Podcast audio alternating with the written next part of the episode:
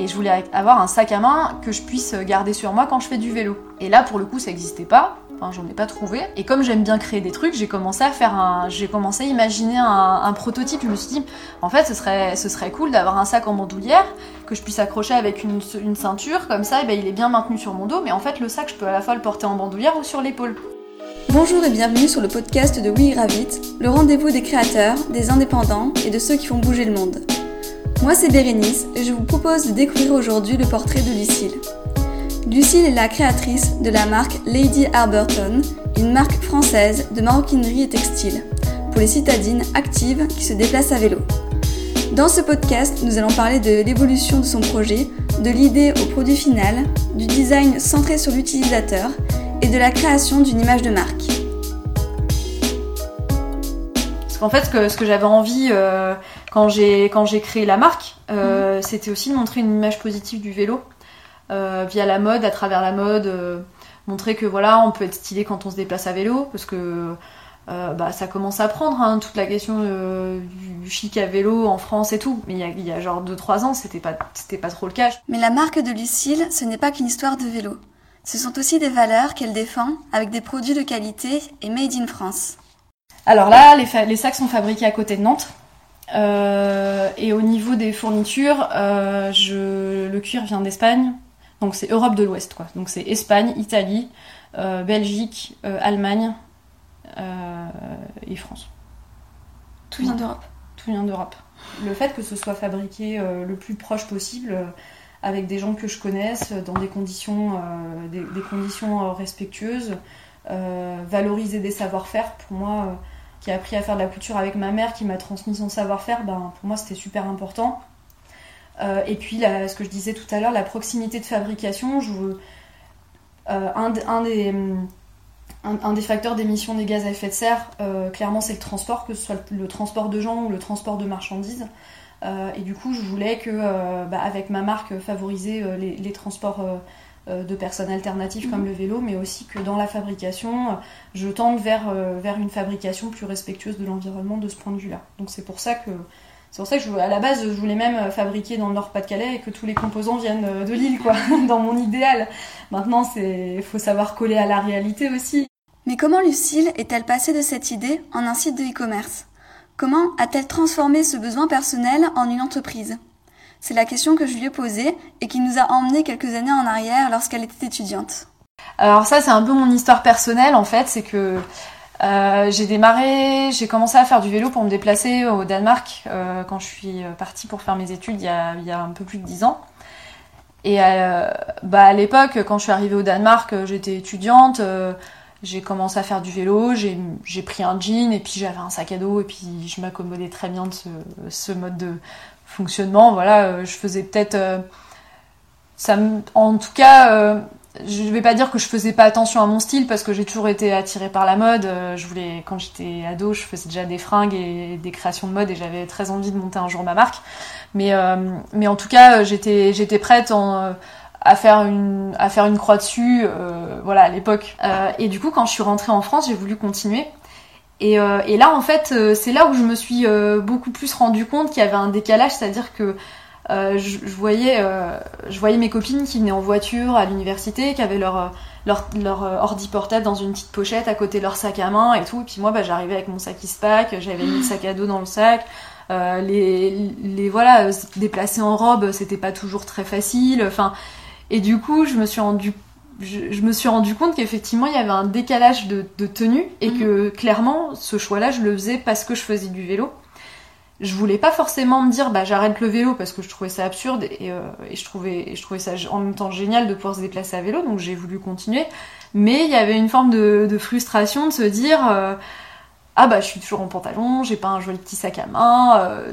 par exemple l'été j'adore porter des jupes longues bon bah les jupes longues je les portais quand je faisais pas de vélo parce qu'une jupe longue et un vélo c'est pas compatible pareil bah le sac ça a toujours été comme ça en plus quand je suis arrivée à Lille euh, Lille, il pleut quand même pas mal. Il a fait que je me trouve un sac étanche. Donc là, bah, j'ai trouvé un super beau sac étanche, mais c'est un sac de coursier. Donc euh, il y a quand même un, certain style. J'aimais bien, mais ça allait pas tout le temps. Il y a des fois, j'avais envie de, en sortant du boulot, de sortir en soirée et d'être un peu pimpante, quoi. Mm. Du coup, le côté, euh, le côté femme, féminin, c'est vraiment venu de mon, de, de, mon envie personnelle de pouvoir être féminine à vélo. tout en ayant vraiment des accessoires qui restent pratiques parce que c'est vrai qu'il y, a des marques en fait qui, qui existent aujourd'hui qui se spécialisent pour, pour le vélo mhm. pour le cyclotourisme pour le vélo urbain qui font des accessoires super pratiques, qui sont très beaux aussi, hein, bien finis, mais très sport. Ça, va bien au mec, mais quand, t'es une femme et que voilà, t'as envie d'avoir un style un peu plus féminin, ben c'est, pas forcément. Euh, euh, ça existe pas forcément. Et, euh, et donc, du coup, ben, c'est comme ça que je suis partie sur le fait de faire une marque, une marque de mode pour les femmes qui se déplacent à vélo. Et c'est donc en parallèle de son travail d'urbaniste que Lucille a commencé son travail de création. Elle a d'abord créé un prototype qu'elle a vite présenté à son entourage. Et puis en fait, euh, je me suis dit, mais en fait, ça n'existe pas du tout. Et donc j'ai fait ce prototype-là. Donc c'était un sac rond.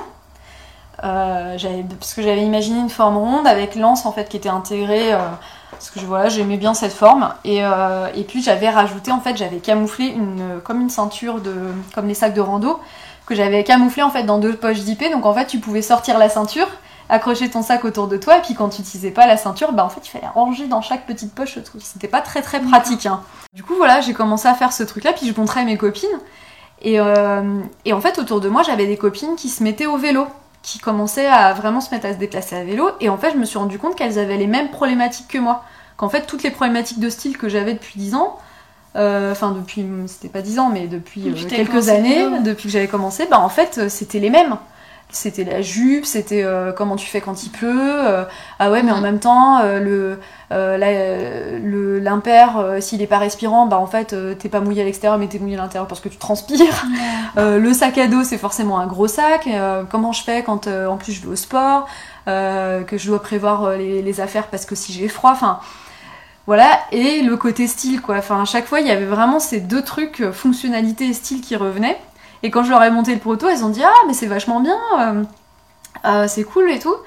Et alors, du coup, en fait, il y a eu toute une phase où. Euh, où en fait j'ai fait du coup j'ai une copine qui, avait une marque de bijoux qui, qui avait fait un pop-up store et qui m'avait dit mais Lucille si tu veux tu peux exposer des créations et donc j'avais déjà plein de créations en tête parce que j'avais aussi travaillé sur une jupe avec un système de jupon qui fait que la jupe elle vole pas.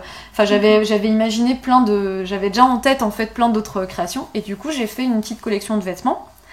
Euh, je me suis dit bah c'est le moment ou jamais de tester l'idée de la marque de, la marque de mode pour le vélo. Et en fait, ça a vachement bien marché. J'avais fait genre une dizaine de pièces que j'avais fabriquées moi-même. Donc c'était pas que des sacs alors Et donc il n'y avait pas de sacs en fait, il y avait que des fringues parce que les sacs c'était quand même assez long à fabriquer et plus technique.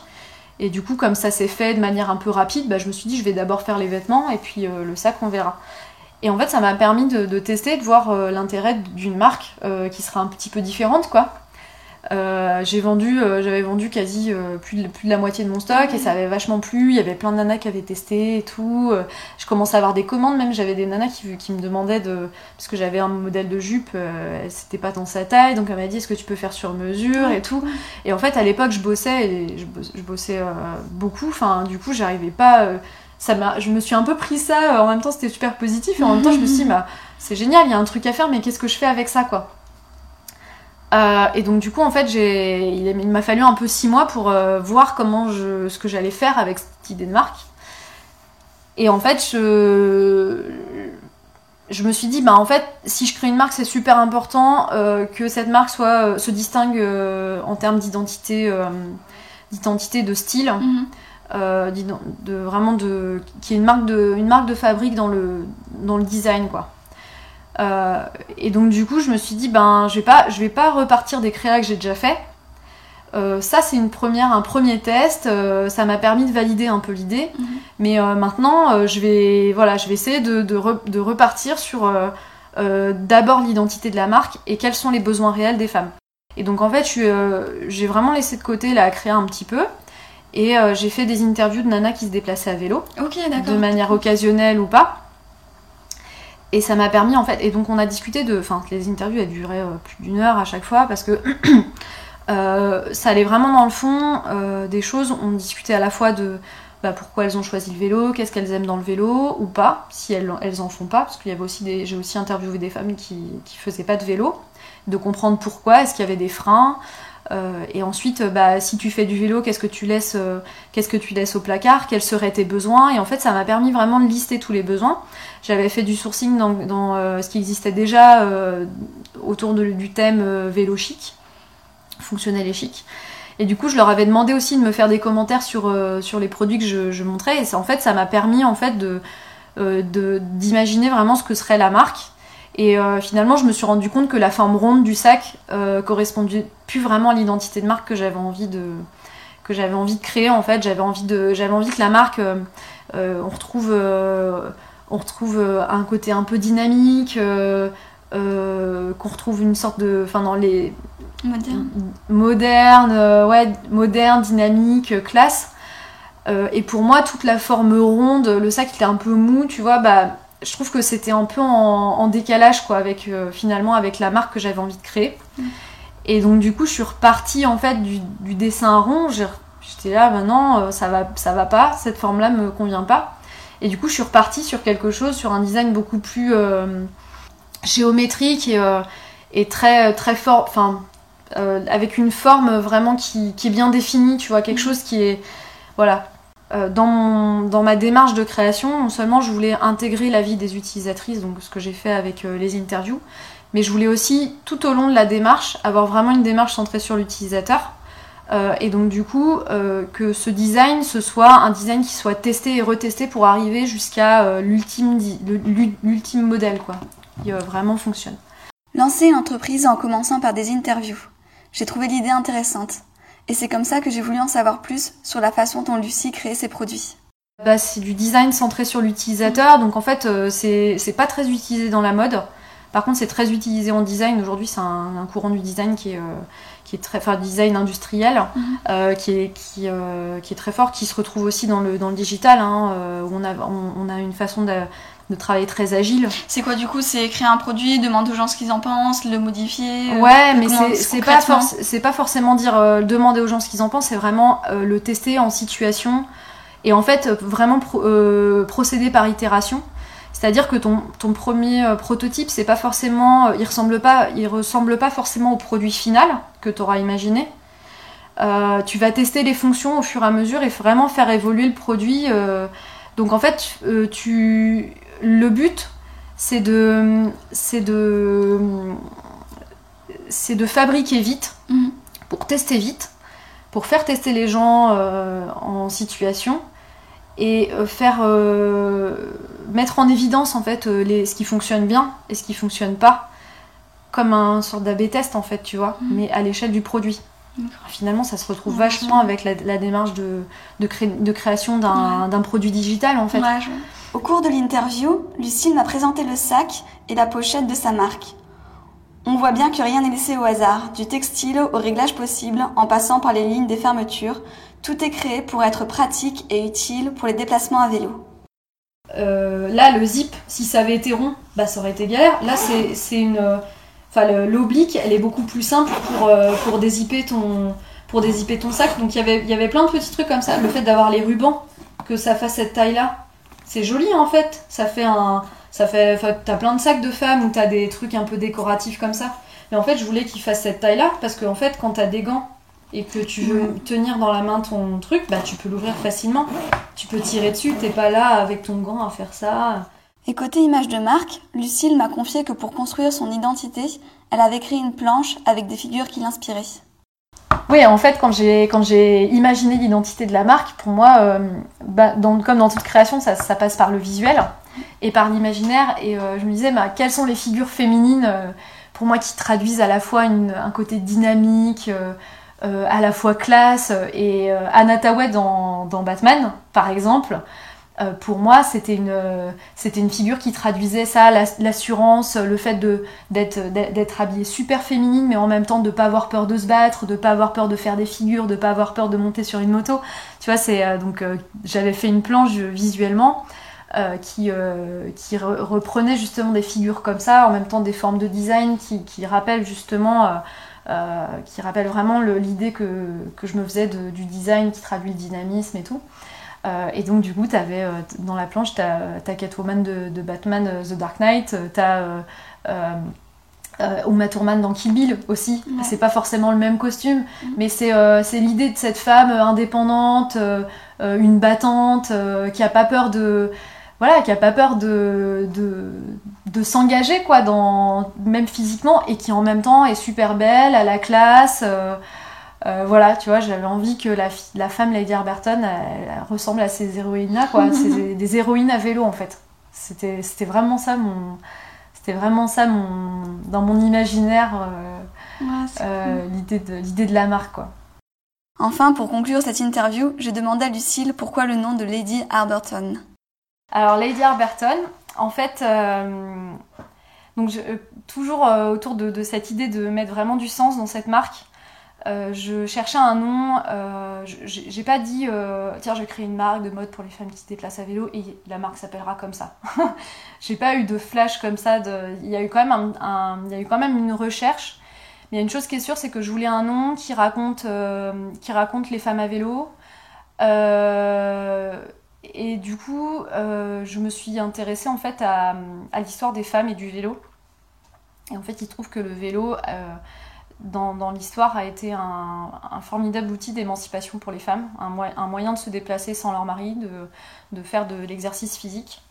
Euh, et en fait, quand le vélo est apparu, donc euh, à la fin du, 19e siècle, il y a eu tout un courant, euh, mhm. toute une polémique sur le fait que le vélo n'était pas fait pour les femmes. Et en contrepartie, tout un courant de femmes qui militaient pour ce droit au vélo, parce qu'en fait, bah, elles se rendaient compte que, elles se rendaient compte que, bah voilà, elles elles avaient euh, beaucoup plus de liberté euh, grâce, grâce au vélo. C'était aussi une époque où les femmes euh, militaient de plus en plus pour leurs droits, comme le droit de vote, donc tu avais les, suffragettes. Et donc tu avais dans le mouvement des suffragettes et tout, bah, les femmes qui militaient pour le, droit au vélo.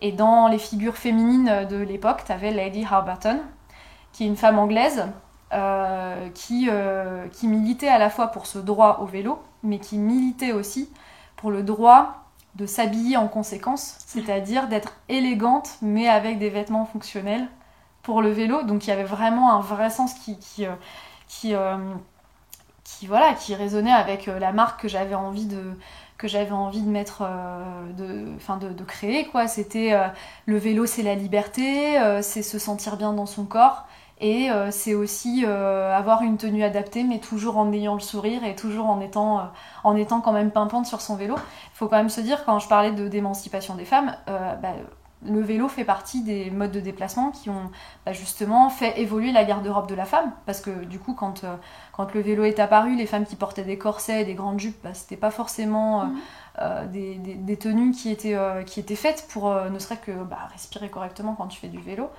Et du coup, bah, tu avais des femmes comme Lady Arberton qui, euh, qui portaient volontairement euh, des jupes culottes, euh, des vestes, des vestes style victorien, donc c'est des, comme des, des vestes de, de costume un, un, peu plus amples au niveau de la taille.